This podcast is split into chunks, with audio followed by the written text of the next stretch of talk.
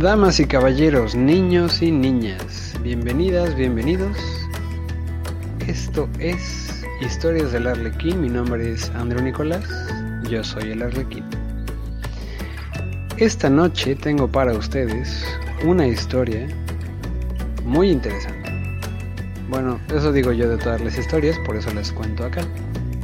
Tengo una historia para ustedes. Este, esta historia se llama La conferencia de las aves. El texto es un poema escrito por un poeta sufi llamado Farid ud-Din Attar. El poema es persa. Entonces, eh, la conferencia de las aves, también llamado en persa Mantik ut-Tair, y también se le dice Makamat ut-Tuyur. Makamat ut-Tuyur. La conferencia de las aves. La gran historia del día de hoy, porque es una historia que abarca bastante. Y dentro de esa historia hay muchas historias chiquitas. Y para prepararles para esta historia, hay también un par de historias chiquitas.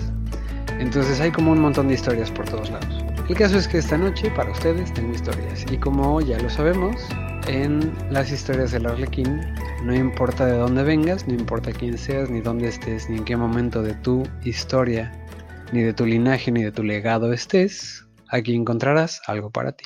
Entonces, buenas noches, bienvenidos, bienvenidas. La semana pasada, la semana pasada les platiqué, ¿de qué les platiqué la semana pasada? Ya ni me acuerdo. Con esto de la con esto de la pandemia ya no sé ni qué ni en qué día estoy ni qué hora es, es una locura. La semana pasada les platiqué de el nacimiento de la magia. Les hablé un poquito de cómo empieza a surgir, empieza a brotar la magia en las acciones, en la cultura, en las costumbres de los ancestros de nuestros ancestros. Y después de eso les platiqué un poquito sobre los dioses primordiales. Eh, es decir, la semana pasada hablamos de nacimientos.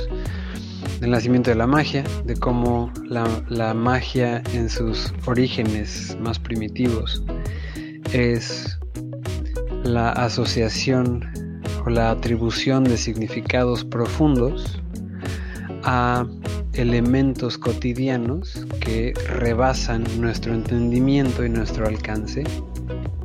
Y entonces empezamos a efectuar movimientos poco usuales respecto a nuestro contexto para buscar afectar de alguna manera esos otros significados. Es decir, si yo quiero que haya lluvia, imito la lluvia. Si quiero que haya buena cacería, imito a los animales que vamos a cazar, etc. Y la magia, bueno, la magia, la protomagia, así es como empieza, con imitación de cosas. Hoy en día seguimos eh, insistiendo en la protomagia, eh, pero ahora ya, ya, ya nos sofisticamos, ahora ya le llamamos el secreto, la ley de la atracción, física cuántica y toda una serie de tarugadas. Que bueno, les prometo que próximamente les contaré historias al respecto de eso y de por qué digo que son tarugadas. Pero lo que sí les puedo decir ahorita, sin desviarme demasiado del tema, es que son tarugadas porque las venden y las usan y las consumen y buscan ejercerlas como si fuera algo novedoso y maravilloso y peor aún como si fueran leyes universales. Entonces, bueno, eso está complicado. Pero hoy vamos a hablar no tanto de tarugadas, sino de algo más bonito.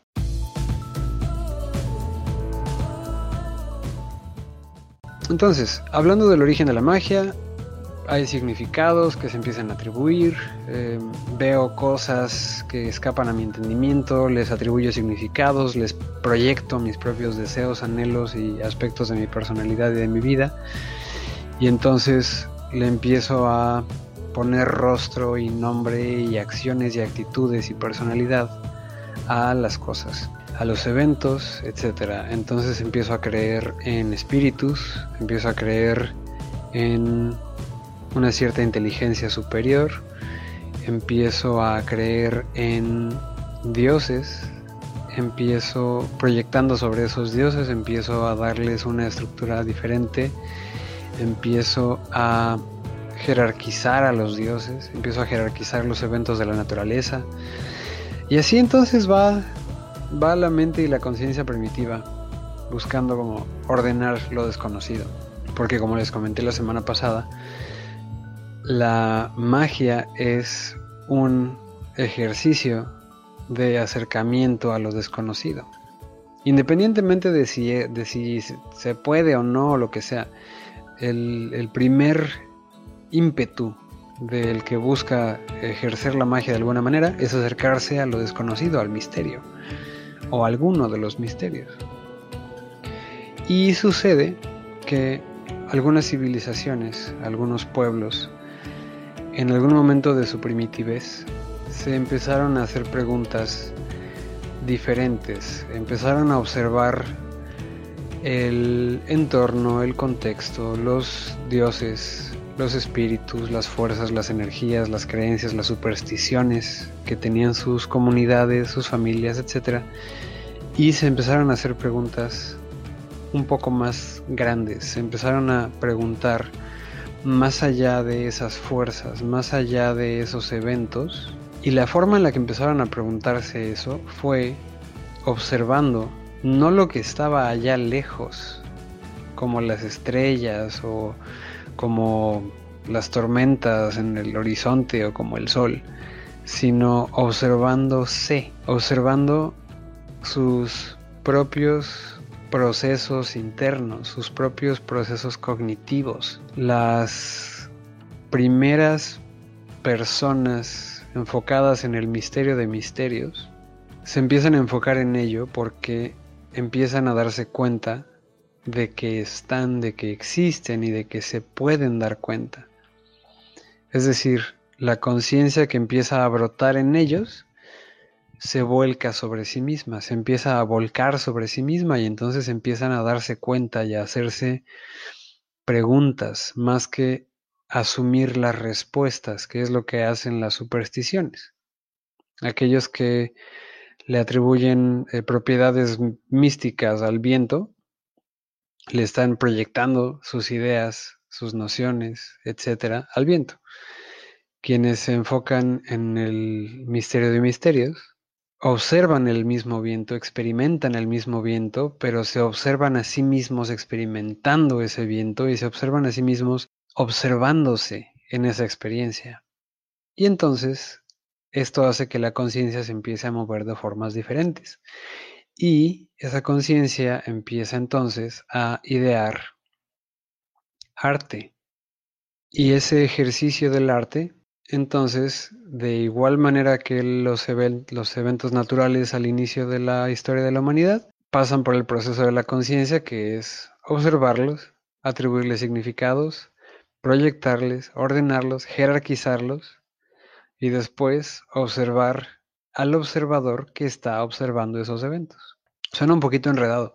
La forma, una forma simple de ver esto es Existe el sujeto, existe el objeto y existe la relación entre esos dos. Darse cuenta de esas tres cosas es suficiente para que, por ejemplo, en la India se considere que estás empezando a ejercer o a practicar el yoga. Eh, y no el yoga de hacerse pretzel, sino el yoga, la filosofía, el estudio de la unión, de la conciencia. Y a todo esto voy porque hay unos filósofos maravillosos que son los sufis y los sufis son, son de mis favoritos. Son filósofos y místicos musulmanes que son famosos en, en, Occidente incluso, porque tienen una profundidad peculiar, tienen una, una forma de acercarse al, al misterio, una forma de hablar de lo sagrado que es bien especial. Podría hablar durante horas solo de los sufis, solo de lo que implican los sufis, podría hablar durante horas. Eh, sin embargo, hoy de lo que toca es hablar de un poema, porque la mejor forma de conocer a alguien o algo es a través de sus, si es un alguien, a través de sus acciones, y si es un algo, a través de sus efectos. Entonces, en lugar de hablarles de lo que hacen los sufis, les voy a mostrar qué es lo que hacen los sufis. Y de antemano me disculpo porque si bien voy a poner toda mi capacidad, eh, poca mucha, y todo mi talento poco o mucho, en relatarles esta historia, me atrevo a decir que este poema sigue siendo superior a mi habilidad actual. Y pues nada, es lo que hay. Entonces, les voy a poner en contexto.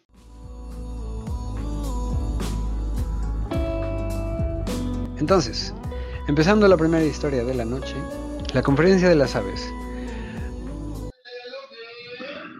En fin, la conferencia de las aves, Mantik Utair o Makamat Utuyur.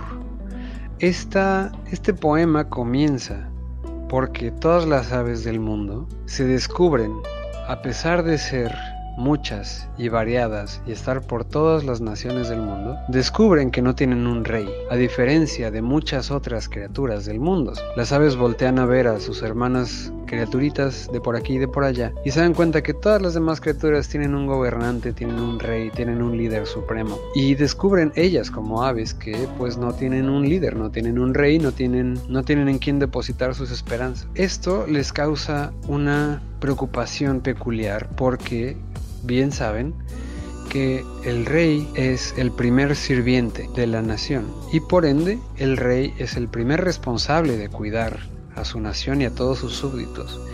Y las aves, sabiendo que están en un mundo tan peligroso, tan engañoso, tan destructivo como este, llegan a la conclusión de que necesitan efectivamente un rey, un gobernante que les cuide, les proteja y les ayude a atravesar este valle de lágrimas hasta llegar al final de sus días. Y entonces se reúnen y se preguntan, hablan al respecto y se preguntan entonces, bueno, ¿quién será nuestro rey? Y entre todas las aves, algunas de ellas pasan al frente y anuncian, yo puedo ser el rey de las aves. Pero las aves sabían en sus corazones que un rey no es solamente el que está sentado en el trono, no es solamente el que viene, el que ha nacido de un gobernante anterior, no es solo el que hereda la corona y la silla. Un rey es cosa seria. Un rey tiene la vocación y la vocación para el ejercicio correcto de la voluntad lo es todo. Y entonces pasaron varias otras aves diciendo, oigan, yo quiero eh, ser su gobernante. Y todos se dieron cuenta y dijeron, no, tú no, tú no, estás chido. Finalmente llegó un ave que se llama Hopoe. El rey Salomón obtuvo el entendimiento del lenguaje sagrado y utilizó el lenguaje sagrado para llamar al Hopoe y que el Hopoe le ayudara a hacer cosas. Entonces el Hopoe se convirtió en su súbdito. Por ende, esa ave que fue acariciada por aquello divino y aquello que era de la realeza, porque el rey Salomón sí era un rey, según cuenta la leyenda, el Hupoe tenía entonces una sabiduría más allá de la sabiduría común. Tenía sobre su cabeza la corona de la sabiduría. Y el Hupoe les dijo, yo sé quién es nuestro rey y yo sé en dónde está. Sin embargo, también sé que para encontrarle tenemos que atravesar valles muy peligrosos. Para llegar a donde está nuestro rey, para llegar a donde está nuestro bien amado, la ruta no es fácil y no todos vamos a llegar será importante que vayamos todos para que entonces haya más posibilidades de que lo logremos. Y las aves empezaron a poner pretextos, porque así son las aves, así son las aves. Cada una según su ideología, cada una según sus gustos, según su posición en la vida, según sus preocupaciones y sus pasiones, pusieron pretextos. Hubo aves que dijeron que estaban demasiado enamoradas del rocío de la mañana y entonces cómo podían dejar de amar al rocío de la mañana para dedicarse a la búsqueda del rey.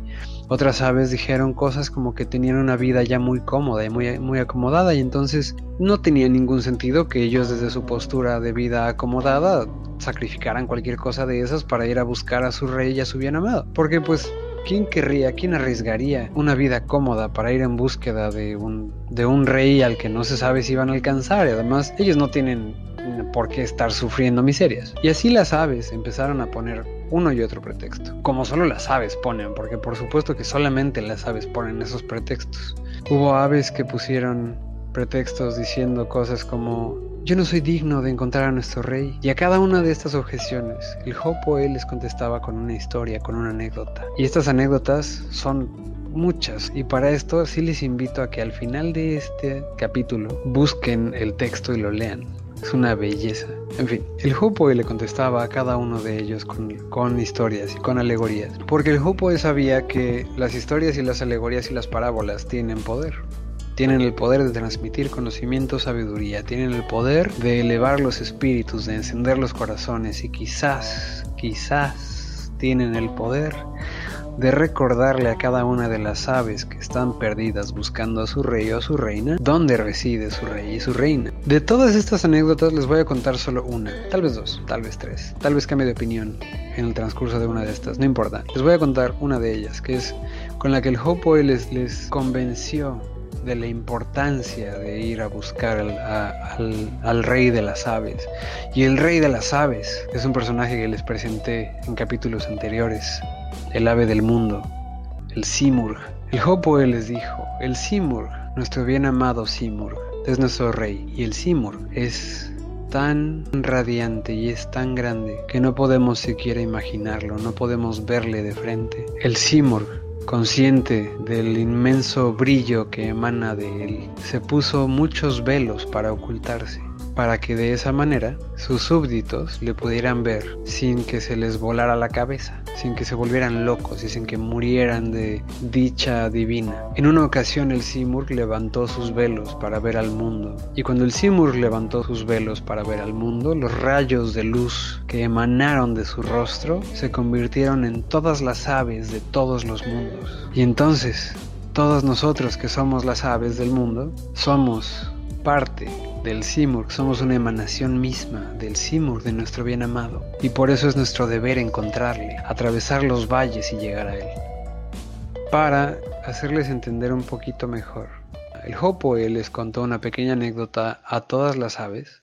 Y había una vez un rey que era tan hermoso que todo aquel que le veía el rostro se volvía loco, perdía la mente y el corazón y se desquiciaban completamente por la belleza tan grande, tan inconmensurable del rey. Y entonces el rey, preocupado por sus súbditos, mandó a construir alrededor de sí un salón con espejos, de modo que sus súbditos, en lugar de verle directamente al rostro, pudieran ver a alguno de los espejos y a través del reflejo pudieran ver el rostro de su rey bien amado, sin volverse locos, sin perder la cabeza, sin morir en el intento. Entonces, hermanos, hermanas, aves, que habitan el mundo. Si han de buscar al Simur, al rey bien amado y hermoso, deberán empezar buscándolo en el reflejo, en el espejo de su corazón. Y con eso se encendió el espíritu de las aves y dijeron, vamos, vamos por él, vamos a encontrarlo, porque no hay nada más importante que encontrar al bien amado, porque la vida no significa nada si no nos lanzamos, a pesar de todas las dificultades que pudiéramos encontrar a lo largo del mundo y más allá de él, en pos del bien amado, aquel que está más allá de la muerte y de la eternidad. Y entonces emprendieron el viaje. Para llegar al Simur tuvieron que atravesar siete valles. El primer valle es el Valle del Deber, que es donde los viajeros comienzan haciendo a un lado todos sus dogmas, todas sus creencias y todos sus escepticismos.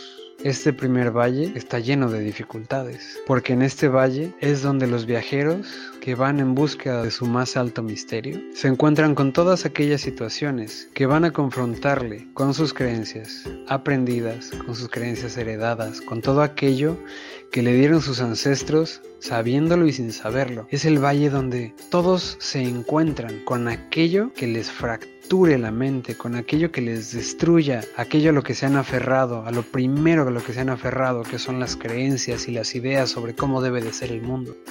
Muchísimas aves no salieron de ese valle. Las que sí salieron llegaron al segundo valle, que es el Valle del Amor, donde la razón es abandonada en pos del amor. Y en, los, el caso de los persas, cuando hablan del amor, no hablan del amor romántico, no hablan de ser sujeto y objeto del sexo, hablan de una devoción absoluta hacia el objeto del deseo más grande posible.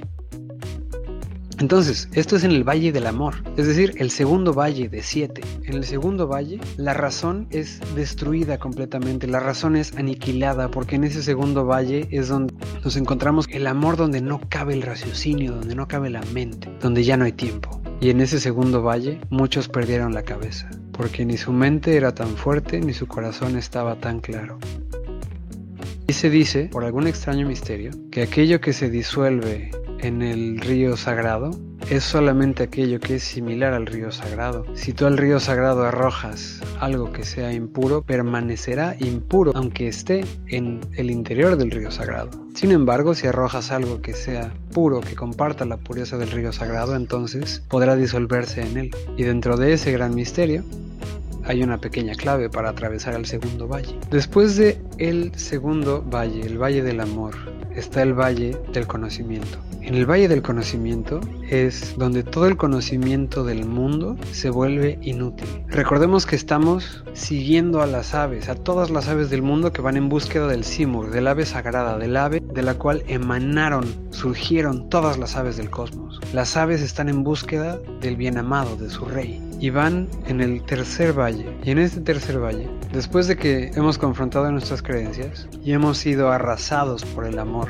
es decir, ha brotado de nosotros el amor absoluto, nos encontramos con que todo el conocimiento del mundo, todo lo que hemos experimentado en el mundo, no solamente las creencias, sino los sentires, las experiencias que hemos tenido en el mundo, empiezan a desintegrarse, empiezan a disolverse. El conocimiento del mundo deja de ser funcional, porque la conciencia de aquel que va en búsqueda del bien amado, del misterio de misterios, empieza a decantarse hacia los cielos, empieza a decantarse hacia arriba, hacia lo más grande, hacia aquello que es sagrado. Y conforme la conciencia se decanta hacia lo sagrado, entonces aquello que es mundano deja de funcionar, deja de tener sentido en el contexto de lo mundano. Y para que eso no nos destruya, tenemos que tener una fortaleza peculiar, tenemos que tener una voluntad clara de por qué elegimos ese camino y de por qué seguimos caminando en él. En este valle muchas aves, muchísimas aves,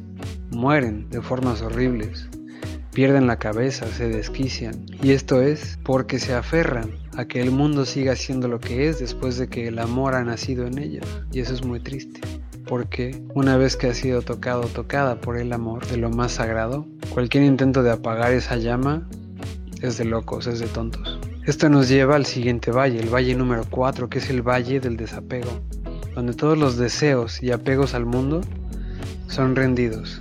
Aquí es donde todo lo que asumimos que era realidad se desintegra. Este valle lo conocen pocos hoy en día, muy pocos. La mayoría de quienes dicen que conocen ese valle están mintiendo y están enredados apenas en el primero. ¿Cómo saberlo? Tu corazón está dentro de ti. Entonces será importante que sepas a dónde apunta tu corazón.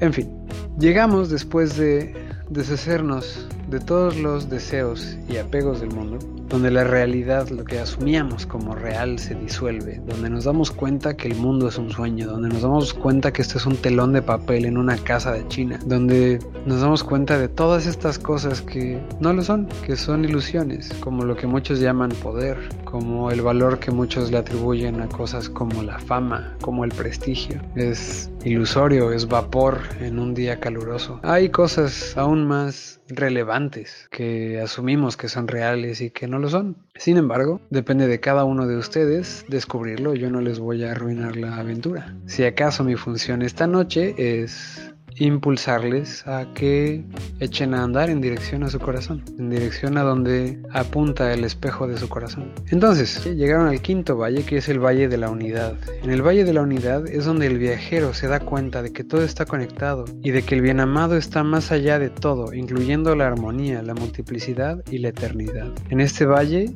es donde dejamos de hablar de Dios y empezamos a experimentar lo que es sagrado, empezamos a experimentar el misterio de misterios. Y experimentar el misterio de misterios es lo que es.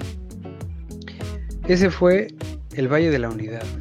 Atravesando el Valle de la Unidad, donde muchos asumen que termina el camino, es decir, el objetivo de muchos místicos a lo largo de la historia es llegar a la unidad. Y sin embargo, algo saben los sufis, algo sabían ellos, que estaban conscientes de que la unidad era un paso más. Para un sufi el nirvana, la, iluminación, no es el final, no es el objetivo máximo, no es el mayor deseo, no es el mayor logro. Un místico sufi bien hecho y derecho ve a nuestro amado Gautama y le dice, ahí vas carnalito, ahí vas, síguele, síguele echando ganas. Entonces bueno, atravesando el Valle de la Unidad, que es el quinto valle, las aves llegaron al valle de la maravilla, donde, enamorados por la belleza del bien amado, los viajeros quedan perplejos y así, sumergidos en la maravilla, descubren que nunca han sabido ni entendido absolutamente nada. A estas alturas del viaje de las aves, de los millones que empezaron el trayecto, ya solo quedaba un puñado, que nunca habían sabido absolutamente nada. Esto fue suficiente para aniquilar a varias más. Del puñado de aves que quedaban, quedaron aún menos. Como el Hopo les dijo al inicio, la ruta iba a ser difícil, porque finalmente no estaban buscando un rey que, que portara una corona nada más. Estaban buscando a la realeza en un mundo de ilusiones y falsedades, las aves se lanzaron en un viaje para descubrir a la realeza. Y eso fue el sexto valle. En el sexto valle muchas aves se quedaron. Y hubo otras que tuvieron el profundo fuego interno del llamado de su corazón y de su espíritu de seguir avanzando. Y eso les permitió llegar al séptimo valle, que es el valle de la pobreza y la aniquilación donde el ser, el yo, desaparece en el universo y el viajero se vuelve algo más allá del tiempo, existiendo en el pasado y en el futuro simultáneamente y en ninguno de los dos simultáneamente. Entonces, las aves atravesaron ese último valle, donde el último rastro que quedaba de lo que eran fue arrasado. Justo antes de llegar al gran trono les recibió un sirviente, un sani. Si quieres saber qué es un sani, tendrás que ver el capítulo 1 de Historias del Arlequín. Les recibió un sani y les dijo, ¿qué hacen ustedes aquí? ¿A qué vinieron aquí? Y ahí parados frente al trono del Simur con el sirviente que les recibió, se dieron cuenta que en ese lugar, en ese espacio, en ese, en ese momento, 10.000 mundos, 10.000 universos eran menos que un suspiro. Se dieron cuenta que todas las civilizaciones habidas y por haber eran si acaso una gota de rocío en el océano. Se dieron cuenta que todo el tiempo era apenas un suspiro. Y viendo la majestuosidad que les rodeaba dijeron, o sea, si esto que es gigante y eterno está aquí, ¿cómo vamos a lograr que el Simur nos vea? que nos tome en cuenta, que nos considere. No somos nada, no somos nada. Y el sirviente que les recibió les dijo, no son nada, no son nada, ¿qué hacen aquí? Váyanse. El hecho de que hayan llegado aquí ya es suficiente logro y suficiente recompensa para ustedes. ¿A qué han venido? Y las aves le contestaron, hemos venido a buscar a nuestro rey, al Simur. Y ya que hemos venido hasta acá, ya que hemos venido de tan lejos, es importante es importante que podamos por lo menos postrarnos ante el Simurg, ante nuestro rey, y hacerle saber que le reconocemos como nuestro rey. Ante sus súplicas, este sirviente se dio cuenta de que eran sinceros en su búsqueda y en su camino, y les permitió pasar. Y entonces pasaron y se pudieron postrar ante el Simurg, ante el ave del mundo, ante el ave de los mundos, aquella ave que es aquello a través de lo cual podemos acercarnos al origen, del origen del misterio de misterio. Y se postraron frente al Simurg, y el Simurg se inclinó hacia ellos y levantó todos sus velos. Y cuando pudieron verle vislumbrarle directamente, todo lo que eran fue desintegrado. Fueron devastados completamente por la presencia y belleza del símbolo. Tanto así que incluso las dificultades de todo su camino fueron olvidadas. En el siguiente momento, las aves se voltearon a ver entre ellas y se dieron cuenta que estaban en un recinto vacío, estaban postrados en un recinto hermoso donde no había un trono y se vieron entre ellos y se dieron cuenta mirándose los unos a los otros, las unas a las otras, que a donde quiera que veían estaba el bien amado Simur, y veían al mundo y a los universos y al cosmos, y en todos los tiempos y momentos veían al Simur, y se veían entre ellos, y lo único que podían percibir viéndose entre ellos era al Simur también. Diéronse cuenta entonces que el Simurg estaba en ellos y ellos estaban en el Simurg. Y supieron entonces que habían descubierto, que habían llegado, que se habían reencontrado con el bien amado. Y en esa certeza se disolvieron para siempre en lo sagrado.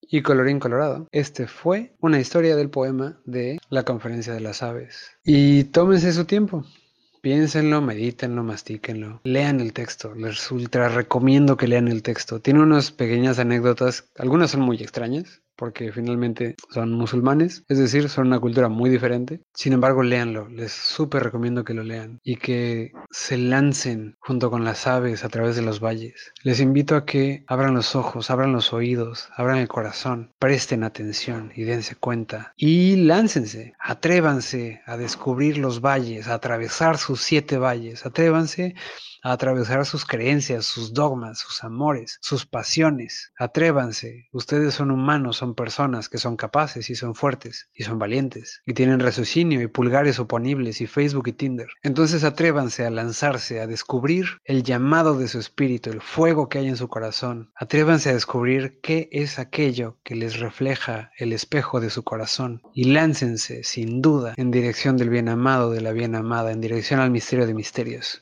Y si se atreven, les prometo que no van a estar solos. Si se atreven, como las aves, y si se atreven a soltar las excusas que le pongan al mundo y que le pongan a la vida, van a llegar. Van a llegar. Y será una dicha para mí recibirles a la puerta del recinto para decirles y preguntarles, ¿tú por qué has venido acá? Y este ha sido el episodio número 6 de Historias del Arlequín. Ha sido un placer esta noche contarles este cuento, contarles esta historia y gracias por estar. Ayúdenme a compartir y correr la voz. Acuérdense que me pueden seguir aquí en Facebook como Andrew Nicolás, me pueden seguir en Instagram como Comedy Cancún, me pueden seguir en Spotify como Historias del Arlequín. Mi nombre es Andrew Nicolás y yo soy el Arlequín. Buenas noches.